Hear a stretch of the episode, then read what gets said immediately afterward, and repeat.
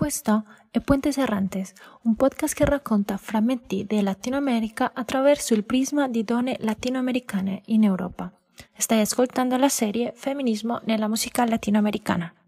Ciao a tutte, tut e tutti, sono Lina e insieme a Mariana vi diamo il benvenuto al nostro ultimo episodio, che in realtà è il bonus track della serie Femminismo nella musica latinoamericana del nostro podcast Puentes Errantes. Oggi ci accompagnano da Valparaíso, Cile, las tesis. E con questo episodio ci allontaniamo in realtà un pochettino dalla musica e entriamo nel mondo delle arti sceniche, sempre ovviamente da una prospettiva femminista. Faremo un viaggio a 360 gradi attorno al loro mondo. Buon ascolto!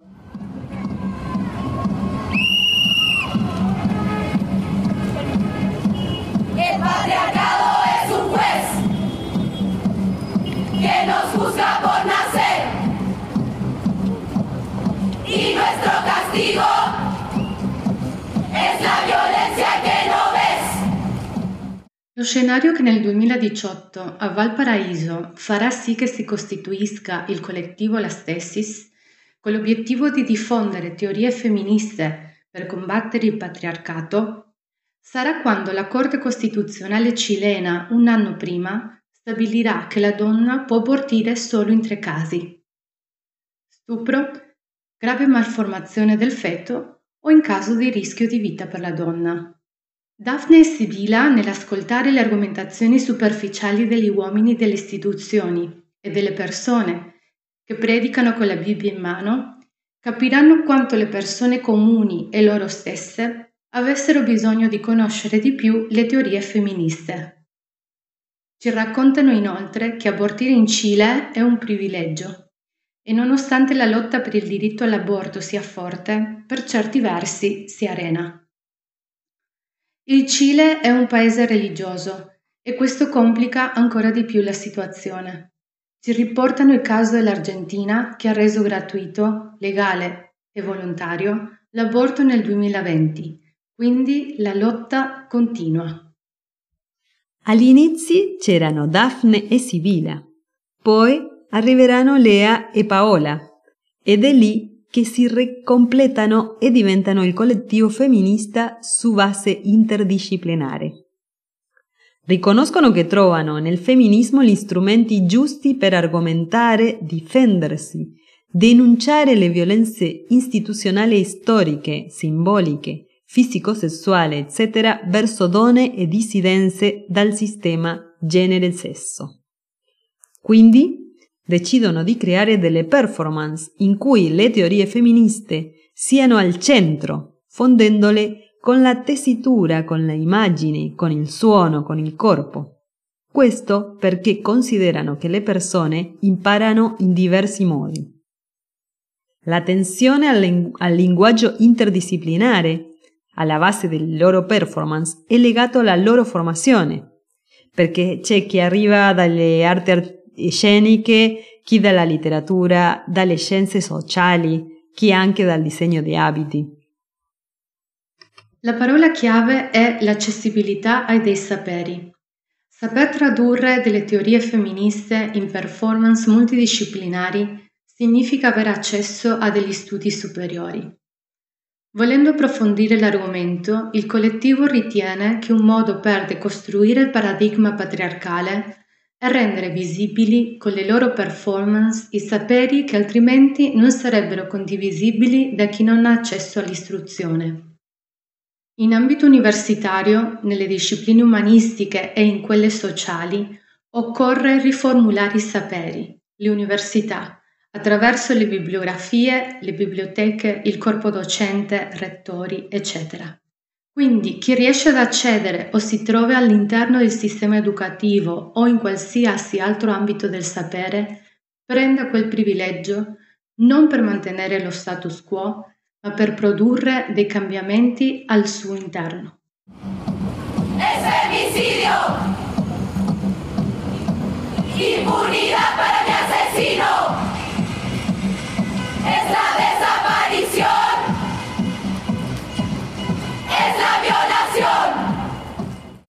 Altro linguaggio che si aggiunge al lavoro svolto finora è la scrittura. Il collettivo ha pubblicato due libri, Antologia femminista e Quemare il miedo. Dimostrano di essere aperte ad esplorare altri ambiti artistici che a prima vista potrebbero essere lontani da loro, ma in qualche modo sono dell'idea che le cose debbano accadere e anche se non saranno perfette, è sempre meglio che succedano anziché no. Chiamare il miedo, bruciare la paura, diffonde teorie femministe incrociate da esperienze personali, bibliografiche e di casi emblematici latinoamericani. La scelta di scrivere un libro incrociato da esperienze di diversa natura rimane per loro importante, perché si ricollega a quello che si parlava prima.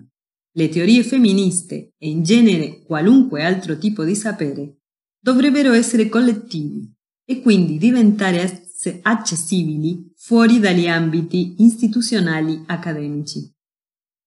Il libro vuole diffondere teorie, ma anche forme di lotta non solo per denunciare le violenze, ma anche per attivare dei cambiamenti culturali. Abbiamo riflettuto sul fatto che il femminismo possa diventare una moda ed essere assorbito dal capitalismo e quindi svuotarsi dai contenuti della lotta femminista. Il collettivo si trova d'accordo con il fatto che il capitalismo fagocita tutto e si chiede quindi non facciamo niente perché il capitalismo finisce per snaturare tutto quanto? Allora puntano sulla generazione di strategie per rendere difficile l'assorbimento dei contenuti.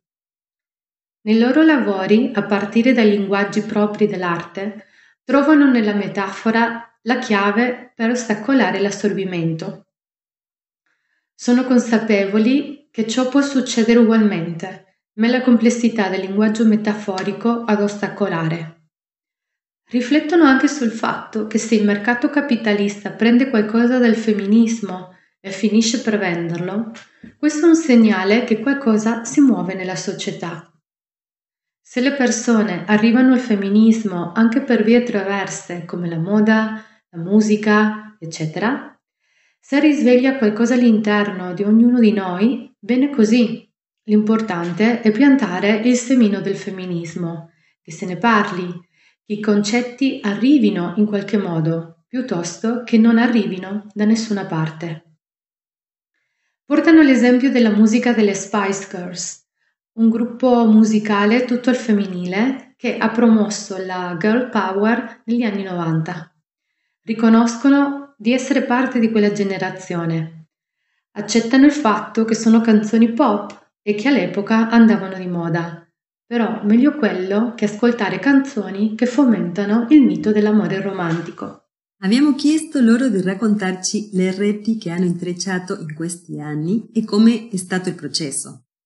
Come collettivo loro considerano il lavoro collaborativo molto importante e tentano di portarlo avanti con continuità. Ritengono che ciò che fanno è solo l'inizio di qualcosa che si elabora e completa con i corpi, con le diverse materialità e con le riflessioni che arrivano da altre persone.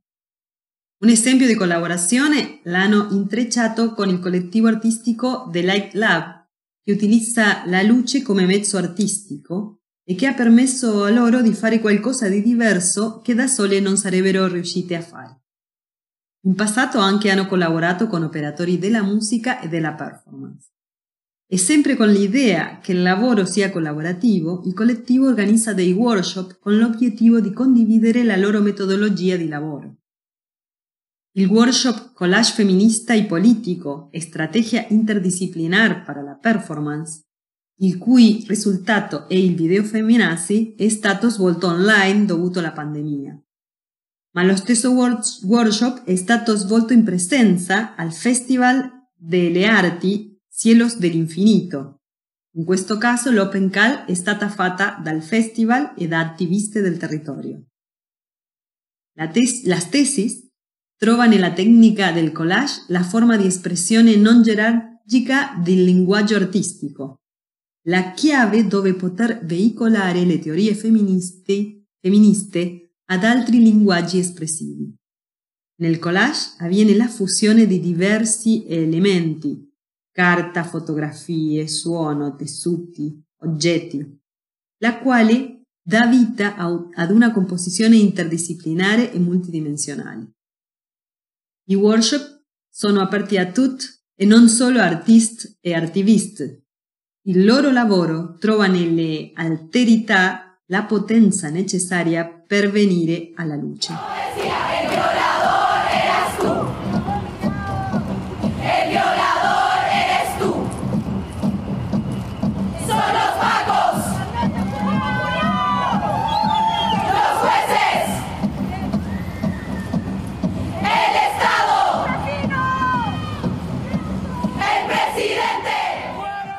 Il 18 ottobre 2019 gli studenti cileni, in protesta per il costo del trasporto pubblico, daranno avvio a una delle tante proteste che porterà il Cile a riscrivere la propria storia. Saranno mesi in cui i cileni manifesteranno in massa e sarà Piazza della Dignità il luogo simbolo del risveglio del Cile. In quei mesi per le strade torneranno i carri armati, il coprifuoco, lo stato di emergenza tutti elementi che si possono ricondurre ad una dettatura. I manifestanti saranno ferocemente repressi da parte di carabineros. Tantissime persone subiranno lesioni oculari. Inoltre si aggiungeranno denunce per violenza sessuale e tortura. Il clima politico-sociale che si vive porta alla stesis a partire dai saperi e competenze che possiedono come collettivo artistico femminista, indissolubilmente legato all'attivismo, a riflettere in che modo potevano dare maggiore visibilità a quel momento. Il risultato sarà Lo stupratore sei tu, una performance che denuncia gli oppressori del sistema patriarcale. La Stesis ci racconta che è stata ideata per essere cantata e coreografata, sia all'aperto come al chiuso. Inoltre la performance presenta un approccio ludico e al contempo pop, quindi uno stupratore sei tu vuole essere un'esperienza che resti impressa nel corpo e nella mente. E poi raccontiamo loro che nelle immagini e video che ci arrivavano da Cile vedevamo le piazze, le strade piene di manifestanti, ma altrettanto piene da diversi linguaggi artistici. Questa fusione tra arte e attivismo ha attirato molto l'attenzione qui in Italia. Le stesse ci raccontano che in un certo periodo storico in Cile era proibito festeggiare il carnevale perché considerato di cattivo gusto ricollegano le strategie di protesta artistica al carnevale, dove la musica, il ballare e cantare si manifestano. A prima vista eh, potrebbero risultare pratiche sempliciotte o simpatiche, ma non sono altro che forme di res- resistenza e di lotta. Riconoscono che storicamente donne e dissidenze sessuali sono state vincolate a forme di resistenza creativa, si lotta attraverso il corpo e con tutte quelle possibilità che il corpo dona. Quindi, sì, il risveglio del Cile è stato politico, sociale, ma anche artistico-culturale.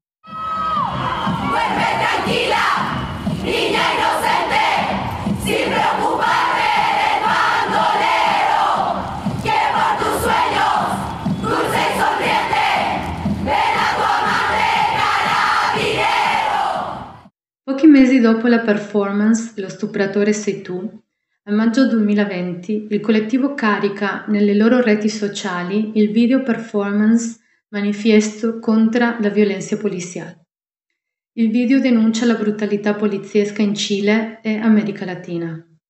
Il collettivo viene denunciato per attentato contro l'autorità e incitamento alla violenza da parte della polizia con il sostegno del governo.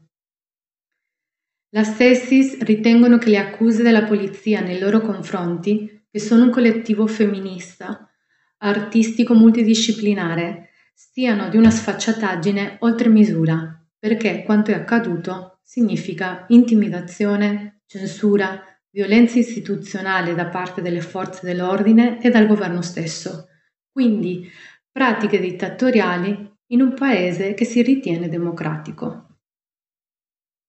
Il video performance dice solo che la verità di un'istituzione che praticamente governa e detiene il monopolio della violenza in Cile.